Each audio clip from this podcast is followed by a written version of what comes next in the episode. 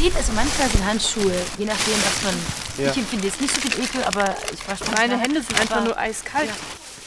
Es hat Minusgrade an diesem Abend in der Nymphenburger Straße. Der Vorteil daran ist, dass die Lebensmittel äußerst frisch sind, die die Essensretter aus den Müllcontainern holen. Zum Schutz gegen matschige Bioabfälle bräuchte es heute also keine Handschuhe. Also ich mache es seit August. Ich habe es über jemanden Bekannten erfahren und der hat eben erzählt, dass es so wahnsinnig viel gibt in den Mülltonnen von Supermärkten, also in München, aber auch in anderen Städten. Und er macht es schon seit eineinhalb Jahren und hat 0 Euro für Essen und Trinken ausgegeben. Und da habe ich gedacht, der übertreibt, das glaube ich ihm nicht, da komme ich mal mit. Und genau an dem Abend waren wir eben bei einer ganz großen Supermarktkette und wir haben die Tonnen aufgemacht und ich bin fast in Ohnmacht gefallen. Alles voller Ananas, Blaubeeren, wirklich tolle Sachen. Es war wie so im Hilton der Empfang und ich dachte, boah, und wir waren eben nur zu zweit und wir haben ungefähr sechs Ikea-Tüten voll gehabt und haben es dann noch am nächsten Tag ein paar Freunden gesagt und die haben das dann auch abgeholt. Es geht ihr um mehr als den Vorteil einer kostenlosen Ernährung.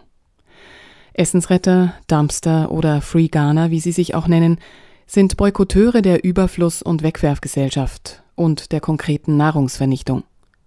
Die Zahlen sind hinlänglich bekannt. Jeder von uns wirft im Jahr durchschnittlich gut 80 Kilogramm Lebensmittel in die Mülltonne. Das ist insgesamt ein Wert von etwa 22 Milliarden Euro plus Umweltbelastungen aus Verpackung, Transport und Produktionswegen. Valentin Thurn hat in seinem aufsehenerregenden Film Taste the Waste vorgerechnet, dass in Deutschland über die Hälfte der Lebensmittel weggeworfen werden. Viele davon haben es noch nicht einmal in die Lebensmittelregale unserer Supermärkte geschafft.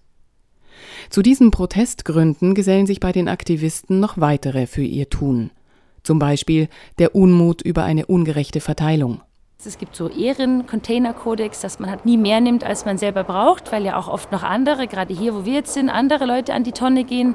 Also klar, wenn man jetzt noch, ich versorge selber noch ein paar Leute in meinem Haus, Freunde, aber halt nicht, dass man so viel rafft, rafft, rafft und andere haben dann gar nichts mehr und man selber wirft es dann auch nur weg. Genau, super. Er hat sie.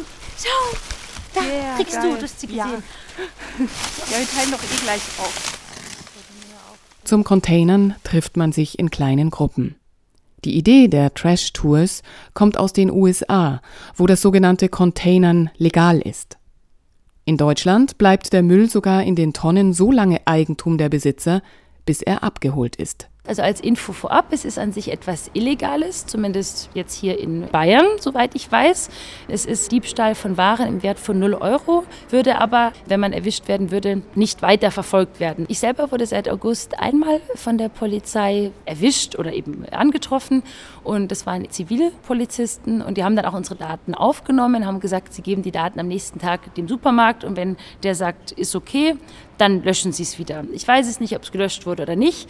Wenn jetzt jemand Anwalt werden möchte, würde ich sagen, mach es lieber nicht. Also ich selber zumindest habe für mich entschieden, ich mache das.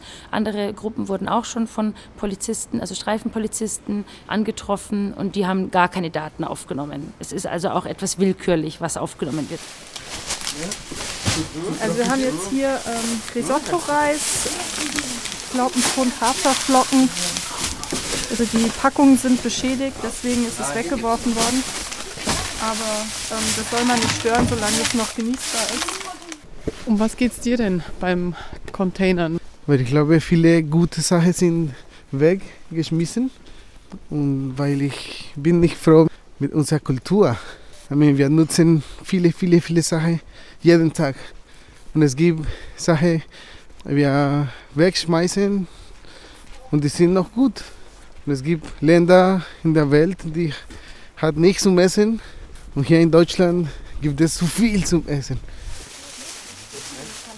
Erster, dritter. Ja. So, fein. Denn das Haltbarkeitsdatum ist bei den allermeisten Lebensmitteln kein Verfallsdatum und Geruchs- bzw. Geschmackssinne informieren verlässlich, wann das Lebensmittel nicht mehr verzehrt werden sollte. Anders, so geben die Verbraucherverbände an, sei es zum Beispiel mit Wurst- und Fleischwaren. Ist jemand hier Schinken? Aber die finden bei den oft vegetarischen Essensrettern ohnehin wenig Anklang. Andere Funde werden da mit größerer Belustigung aufgenommen. Das sind echt Tampons. Aber das ist super. Größere Tampons. Finde ich auch zum ersten Mal, haben wir nie gefunden. Die Dumpster oder Essensretter vernetzen sich weltweit, zum Beispiel auf einer Seite, die dumpsterdiving.meetup.com heißt. Von München ist beispielsweise eine Karte im Netz, auf der zugängliche Mülltonnen eingetragen werden. Die Containertouren werden organisiert und geplant. Es ist eine politische Bewegung, eine Demonstration gegen das ethische und wirtschaftliche Versagen unserer Lebensmittelketten. Für unsere Essensretterin ist es noch ein bisschen mehr als das.